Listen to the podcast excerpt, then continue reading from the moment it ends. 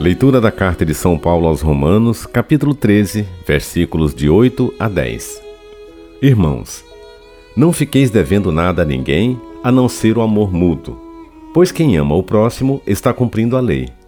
De fato, os mandamentos: não cometerás adultério, não matarás, não roubarás, não cobiçarás e qualquer outro mandamento se resumem neste: amarás a teu próximo como a ti mesmo.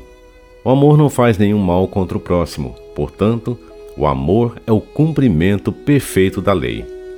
Palavra do Senhor.